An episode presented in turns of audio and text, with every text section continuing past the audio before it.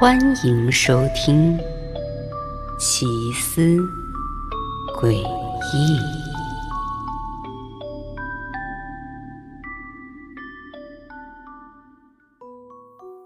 大家都应该知道，船长的大副无论如何都应该遵循船长的每一条命令。但我希望我没有听从我的船长。此刻暴风雨正在酝酿，抬头望向云层，一阵寒意袭上我的背脊。有黑云正向我们飘来，狂风将我们的船吹得左右摇摆。作为船上的大副，我急匆匆走向船长。此刻，船长菲利克斯正对船上的偷渡者讲话。最开始，我也是偷渡者。但在看到船长对不听话的偷渡者都做了什么之后，我便做出了明智的选择，成为了船长的盟友。冰冷的雨水开始拍打我的脸颊，我着急地大喊船长的名字，告诉他暴风雨就要来了，我们应该让大家都到船舱里去。可船长瞪了我一眼，狠狠地推了我一把。我明白，他是在警告我，作为手下，我不能直呼他的姓名。我当然立刻举起双手向他道歉，但还是没忘记再提醒他：暴风雨很快就要来了，我们应该到船舱里去。就在这时，一声雷鸣在天空和海洋的交汇处炸响，狂风紧随其后，零星的冰雨也汇聚成了一根根细小的水柱，它们从高空急速坠落，借着苍劲有力的狂风，肆意袭击着我们裸露在外的皮肤。我的视线在这雨幕中变得模糊起来。这样可怕的天气让我害怕极了，但船长菲利克斯似乎并不在意这种天气，反倒是拔出腰间的长剑，指向了偷渡者中一个双手被反绑在身后的瘦弱小男孩。这个男孩叫艾森，他因为恐惧一直在颤抖。现在，菲利克斯把艾森拽到了他的脚下。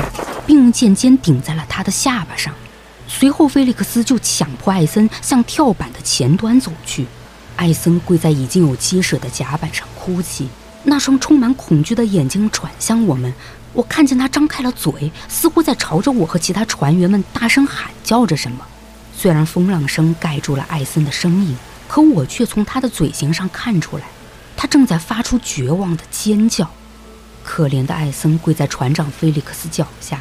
他恳求菲利克斯放过他，并且还发誓说他会誓死效忠菲利克斯，他愿意做任何事情。但很明显，船长菲利克斯并不想接纳他。他现在只需要艾森听话的完成一件事，那就是从跳板上跳进海里。但事实上，艾森没有那么做。我以为船长会暴怒，可他竟然笑了起来，接着便伸手把艾森推了下去。在艾森被推下去的一瞬间，我看到了他无比震惊和恐惧的表情，仿佛艾森就没想过船长会真的把他推下去。艾森刺耳的尖叫，还有他瘦小的身躯，就在一瞬间被咆哮的波涛吞没。船长菲利克斯似乎很满足，他微笑着转身看向我，我注意到他的眼睛里甚至都在发光。菲利克斯凑近我耳边。说：“只有牺牲这些人，船上的船员才能得救。”接着他问我：“是不是也想从跳板上下去？”我吞了口唾沫，赶紧向后退了一步。菲利克斯满意的点了点头，接着他命令我帮他把剩下的偷渡者们一个个从跳板上推入海里。这一瞬间，所有的偷渡者开始哭泣和尖叫。我看着那些熟悉的面孔，想到我之后要做的事情，胃开始一阵阵抽痛起来。可就在这时，船下方却传来了一个严厉的声音。那个声音竟然直呼船长的名字。